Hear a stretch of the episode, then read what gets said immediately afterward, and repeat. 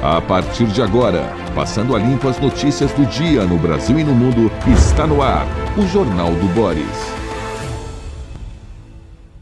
Bom dia, muito bom dia. Está no ar o Jornal do Boris. O Jornal do Boris é um sobrevoo pelos principais acontecimentos do Brasil e do mundo sob o ponto de vista das primeiras páginas dos jornais. E vamos a essas primeiras páginas. Folha de São Paulo. Bolsonaro participa de ato contra o STF e reforça a atenção. Manifestações antidemocráticas esvaziadas ocorrem em Brasília e capitais. Lula fala a sindicalistas em São Paulo. Foram dois eventos, uh, sob pretexto um do Bolsonaro de defesa da liberdade e outro do Lula uh, para comemorar o primeiro de maio, que na verdade foram uh, momentos da campanha eleitoral de ambos. Foram dois comícios uh, destinados à eleição de outubro deste ano. Os dois considerados fracos. Os dois considerados fracos.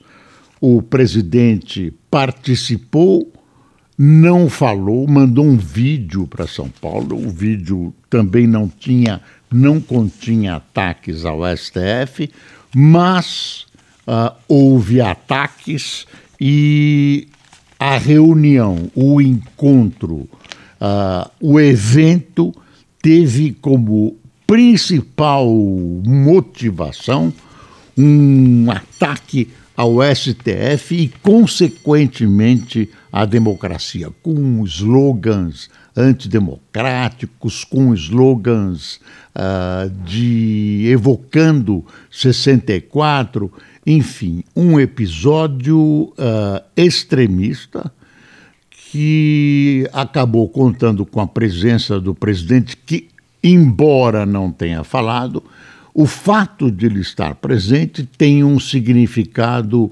ruim, a meu ver, sob o aspecto político. O presidente podia ter nos poupado da sua presença.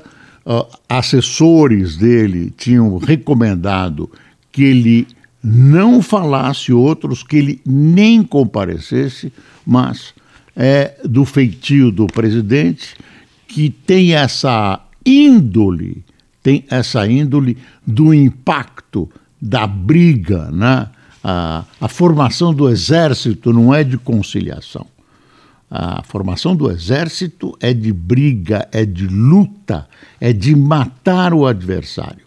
Ah, então você não vai imaginar que alguém que tem o exército no coração, ele, o Bolsonaro não foi nenhum grande militar. O, o Geisel, até uh, o ex-presidente Geisel, saudoso, o classificava uh, de maneira, uh, enfim, de maneira desagradável, para não ficar repetindo frases aqui. Mas ele tem esse espírito, ou então ele adotou esse espírito, o espírito do confronto. A melhor palavra é essa, do confronto. Então, ele foi. Está aqui a manchete do Estadão: pacotes de bondades deixam conta de 82 bi para sucessor. Medidas econômicas com viés eleitoral ampliam despesas, cortam tributos e dificultam a manutenção da política de teto de gastos a partir do ano que vem. É isso que acaba acontecendo. Tem teto de gastos, tem limites impostos pela lei, mas aí sempre se contorna. Não é proibido você reduzir imposto, por exemplo. Um imposto reduzido, determinados setores são beneficiados, na suposição que eleitoralmente eles possam dar alguma contribuição. Alguns setores públicos você reduz IPI, você busca reduzir preços. Gasolina até agora, ó, ninguém, ninguém mexeu. Aliás, essa, esses dois comícios, o do Lula e o do presidente Bolsonaro, são comícios uh, que têm um sentido, desculpe, meramente comemorativo. São festas, são happenings. Não vi ninguém fazendo uma sugestão sobre o Brasil no futuro, nem solução de alguns problemas presentes. O Brasil não é esse Brasil dos dois eventos. O Brasil é um Brasil que tem grande parte da sua população desempregada, uh, o país tem fome, uh, setores do Brasil uh, que acabaram chegando no limite da fome, problemas sanitários graves, embora a gente esteja aparentemente contornando a Covid. Enfim, o país não atravessa um momento bom. É preciso traçar um futuro para o país. É preciso que as pessoas que pensam, que elaboram, que veem soluções, tragam essas soluções à tona. Não adianta fazer festa na Avenida Paulista e na frente do Pacaembu. Aliás, o, o, o ex-presidente Lula, que ocupa o primeiro lugar nas pesquisas, pediu desculpas aos policiais mais uma gafe do Lula. Lula repetidamente tem uh, proporcionado, tem uh, caído em algumas armadilhas de gafes. Ele, ao atacar o presidente Bolsonaro outro dia, ele disse que o presidente gostava de policiais, não de gente. E, e ontem ele pediu desculpas em face da reação de entidades policiais e da exploração do fato nas redes sociais. Claro que os bolsonaristas não iam perdoar. Outra manchetinha, manchetinha não, essa é a manchetona do Estado. Bolsonaro dá aval a atos contra a STF e mantém crise entre poderes. Quer dizer, o que, o que a manchete quer dizer é que ele deu aval embora não tenha falado do STF, se segurou dessa vez o presidente. Isso dizem os assessores, estava previamente combinado, ele foi contido, ah, porque se você ah, não programa, deixa o homem falar à vontade, as coisas podem assumir qualquer aspecto que você pode imaginar, porque o presidente tem esse hábito de primeiro falar e depois pensar. Uh, o Estadão põe aqui na primeira página uma coisa interessante. Novo hábito: consumir, consumidor busca roupa por quilo para economizar. Com a disparada da inflação, as roupas ficaram em média 16% mais caras no varejo. No varejo. Para fugir dos preços altos, consumidores como Adriana Vidal na foto agora fazem suas compras em lojas de São Paulo que vendem peças de vestuário por quilo. Eu não sabia, eu não sabia, nunca vi venda de peças de vestuário por quilo. Uh, é uma maneira de comércio que pode até ser interessante, eu desconhecia. Uh, Pressão global leva empresas a rever estratégias e parcerias. A manchete fala por si só, se trata das empresas brasileiras. Olha como o valor interpretou o, o, as duas manifestações de ontem. Bolsonaro evita ataque, mas vai a ato contra a STF. Ah, deixa eu ver mais. Ah, pronto, o Valor está preparando ah, uma vasta programação de, com, de comemoração dos seus 22 anos de existência. Começou junto com a Folha, Globo e Folha, a Folha saiu da sociedade, o jornal ficou só com o Globo. É um jornal de o Globo que segue a linha política do Globo. E Globo, aqui está o Globo. Programas, opa, essa internet, esse computador. Programas, tá dando para ver, né?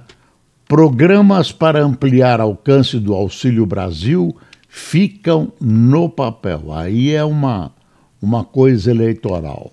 Beneficiários. É, eu estou achando que é bolsonarista esse computador aqui, porque ele não deixa ler nada contra o Bolsonaro. Bolsonaro e Lula vão a atos esvaziados. Foi o que nós dissemos, atos pouco, pouco, vou segurar aqui, ó. Tá aqui a charge, a charge do Caruso, do Chico Caruso. Difícil é fazer arminha com os pés. Muito bom. Será que o presidente gostou? Ah, então, beneficiários ainda não têm acesso a ações como voucher de creche e bônus por emprego. Programas para ampliar alcance do Auxílio Brasil ficam no papel. Pior é prometer e não cumprir. Olha aqui essa foto impressionante e estranha.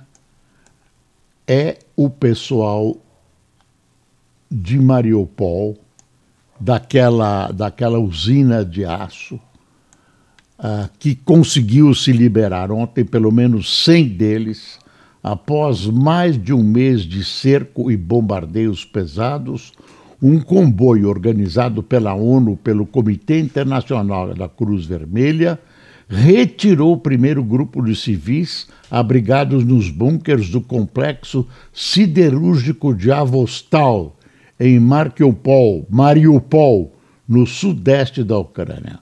Controle da região é crucial para os planos russos. Guerra na Ucrânia torna chanceler Carlos França alvo de fogo amigo.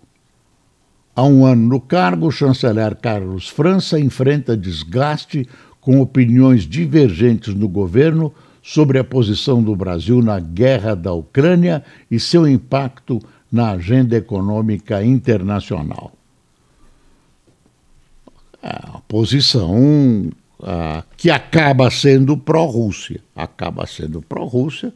O Brasil optou por não ter, tentar não ter prejuízos, especialmente na importação de insumos agrícolas da Rússia, e aí assume posições estranhíssimas. Quando não tem consequências práticas, o Brasil vota contra a Rússia. Se a previsão é de que aquela medida tem alguma consequência prática, aí o Brasil se abstém. É uma das maneiras de ficar com a Rússia. Bom, o... ainda tem mais notícias sobre a Ucrânia a presidente da Câmara dos Estados Unidos, a Nancy Pelosi, visitou ontem Kiev. O fato de ela ter visitado Kiev, supostamente de surpresa, é mais um apoio americano à Ucrânia. O presidente russo está usando como pretexto para a invasão da Ucrânia o quadro que se desenhou em Kosovo, ou Kosovo, como você quiser. Um quadro que se desenhou em Kosovo que acabou atingindo a sua independência. Então, ele está usando isso como fatores para avançar naquelas regiões que a Rússia quer dominar. Na verdade, a invasão russa, não tenha dúvidas, é uma invasão de conquista. Por isso eu fico uh, assustado quando eu vejo políticos brasileiros, especialmente de esquerda, especialmente de esquerda, aquela esquerda humanitária, dizendo: nossa, o presidente Volodymyr Zelensky devia ter uh, uh, cedido, uh, devia ter feito um mau acordo, melhor melhor um mau acordo que mortes que estão ocorrendo na Ucrânia, ele está submetendo o povo ucraniano a um sacrifício.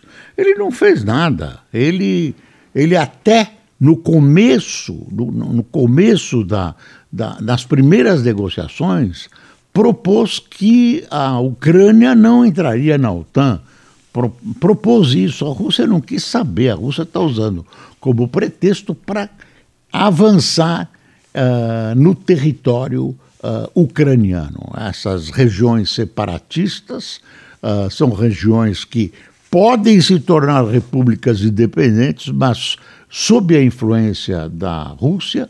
A Rússia tomou mano militar a Crimeia, está tomando portos importantes uh, da Ucrânia. Então, você dizer que a culpa é do presidente Zelensky, que uh, não fez um acordo com a Rússia, quando a Rússia invadiu a Ucrânia, na suposição, na suposição uh, da ideologia do Kremlin de que a Ucrânia é apenas uma extensão da Rússia.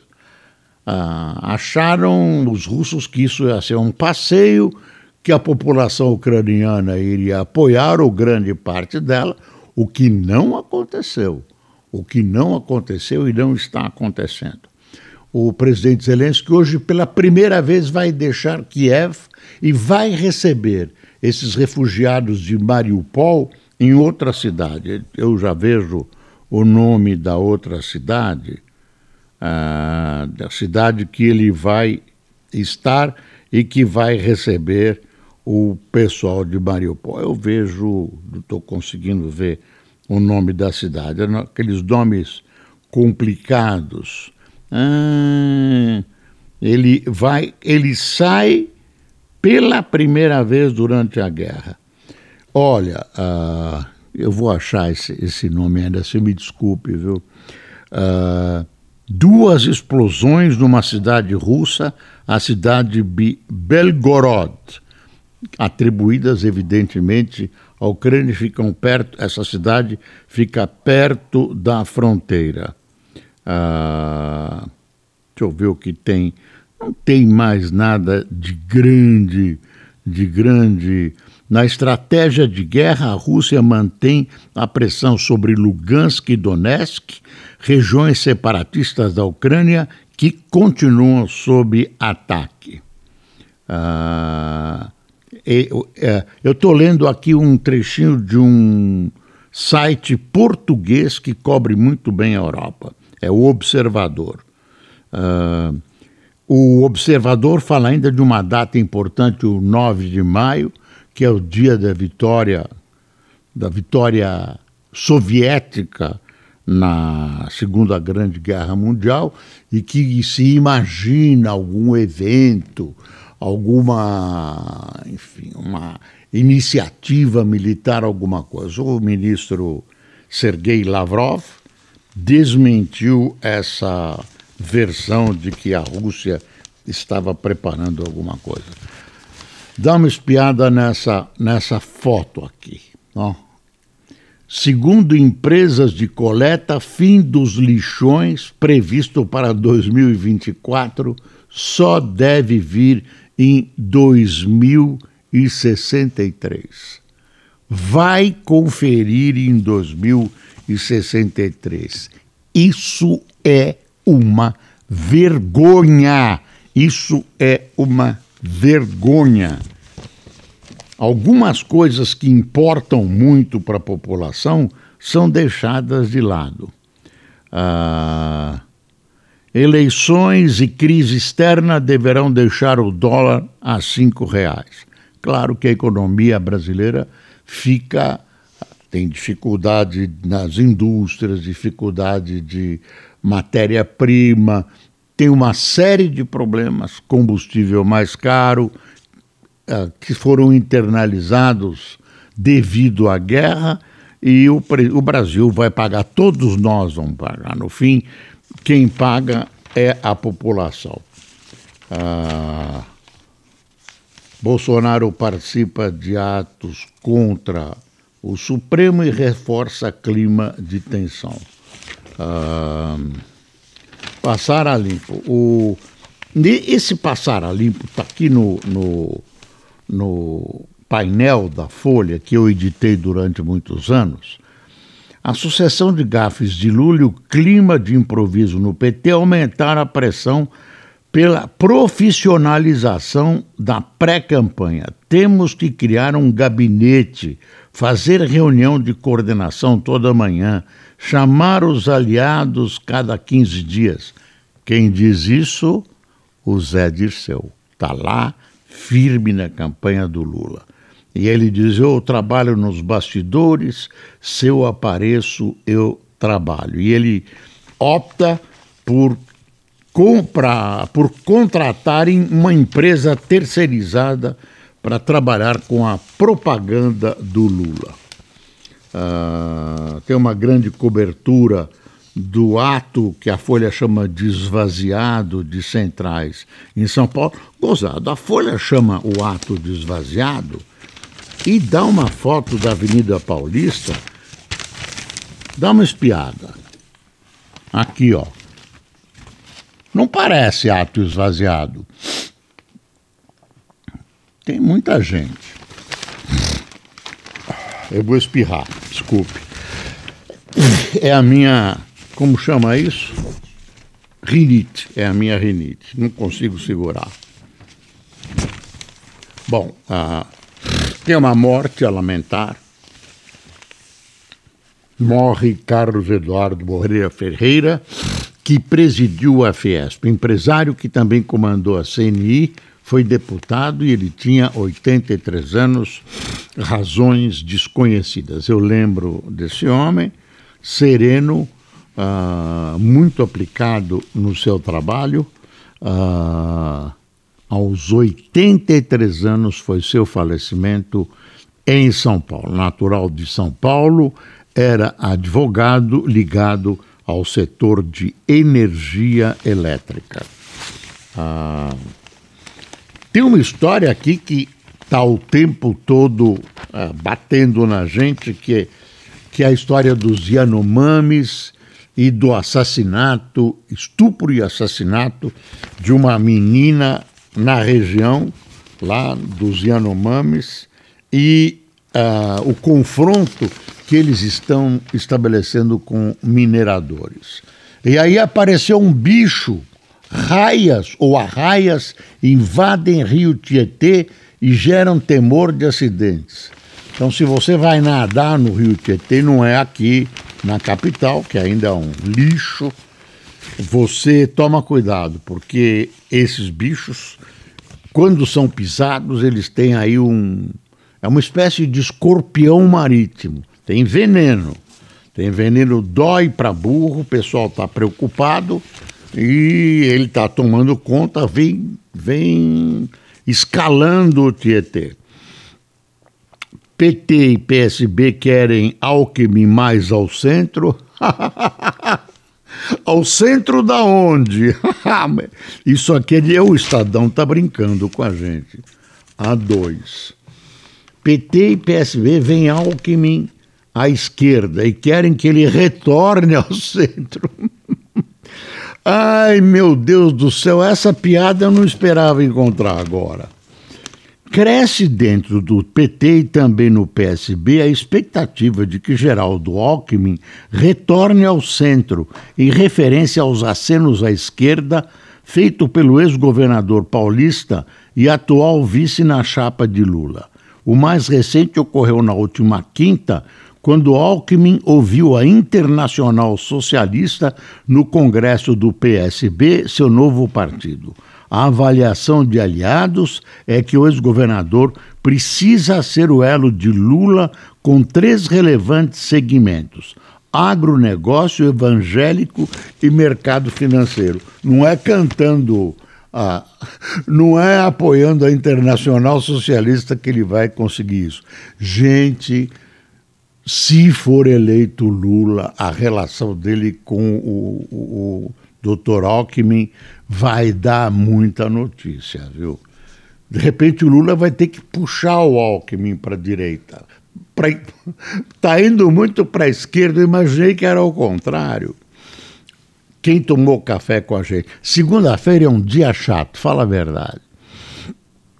Fabiola Helena, Marilene Campos, Abílio Silva, Sérgio Gustavo, Sávio Mouzinho, Yara Simões, Roberto Castanho, José, José Carlos, Terezinha Borella, Almira Araújo, Cláudio Oliveira, Cláudia Nogueira, Pedro Lacerda de Natividade, Rio de Janeiro, Demétrios Machado do Recife, Mailde Cardoso de São José, em Santa Catarina, e Ero Campos de Atibaia, São Paulo. Ah, Atibaia. Você lembra do sítio de Atibaia? Ah, é muito bom, gostoso Atibaia. Lembra do sítio de Atibaia? De quem era o sítio? Ah, era dos amigos do Lula. Pessoal, chegamos ao final do Jornal do Boris de hoje. Desculpe o espirro. Uh, eu espero você nessa mesma plataforma amanhã, às oito da manhã, e correndo na rede social, nas redes sociais, o dia todo. Muito obrigado e até amanhã.